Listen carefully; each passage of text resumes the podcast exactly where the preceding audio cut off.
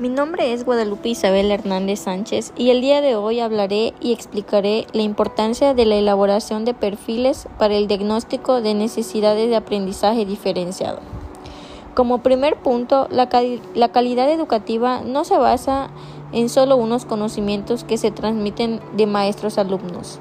Va mucho más allá y siempre tendrá que ver con lograr un cambio educativo con resultados favorables en cualquier contexto donde el diagnóstico educativo es la herramienta necesaria para poder lograrlo. La calidad educativa embarca toda la institución educativa, desde el mismo centro hasta la práctica docente, los profesores, la evaluación de los sistemas, la metodología utilizada en la escuela, etc. Es por todo esto que el diagnóstico educativo se vuelve relevante en todas las instituciones educativas. Para el docente, el proceso del diagnóstico es parte fundamental de la evaluación que se tiene que realizar, pues de este depende el trabajo que desarrolla en el aula durante su ejecución, logrando un mejor desarrollo de actividades, pues podrán ser basadas en las necesidades de los estudiantes, llevando así a que los alumnos puedan alcanzar los aprendizajes esperados de cada asignatura. La necesidad de aprendizaje o de capacitación se puede definir como la desviación real entre el desempeño práctico y siempre que esta diferencia obedezca a falta de conocimientos, preparación o entrenamiento.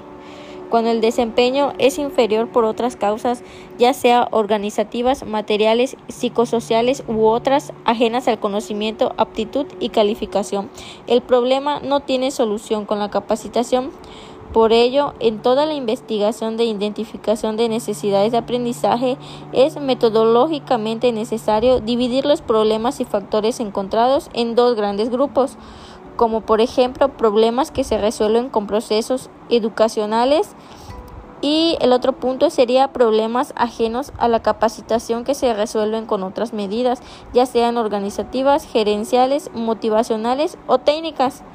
Bueno, pues las necesidades de aprendizaje deben concebirse en un sentido amplio, incluida la transformación de la personalidad del alumno, es decir, sus necesidades intelectuales de actitud, emocionales y volitativas.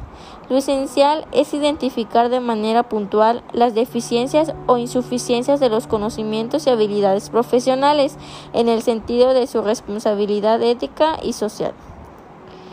En la conciencia de sus limitaciones cognitivas en las ciencias de la salud o en el manejo de sus responsabilidades profesionales, ya sea de cualquier tipo, en la conciencia del compromiso moral ante el encargo que la sociedad ha puesto en sus manos, en su mente y en su educación.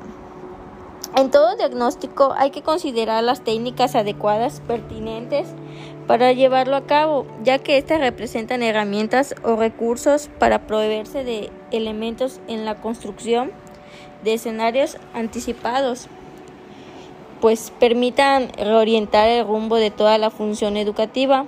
De esta manera, el diagnóstico genera información y en este sentido siempre implica un esfuerzo sistemático de aproximación sucesiva a la realidad de una escuela. Se obtiene un producto que nos permite actuar de manera informada con base en la información obtenida. Al realizar un diagnóstico se desarrollan competencias y, habilidades, entre ellas capacidades de iniciar acciones correctivas cuando se detecten discrepancias, habilidad para mantenerse abiertos a los cambios, capacidad de detectar desviaciones significativas de las normas, capacidad de organización, toma de decisiones en base al consenso, capacidad de controlar y explorar aspectos significativos del entorno, habilidad para cuestionar las posiciones de los actores y capacidad de comunicar información, entre otras cosas. Bueno, pues esto sería todo y por mi parte he terminado. Muchas gracias. Buenas noches.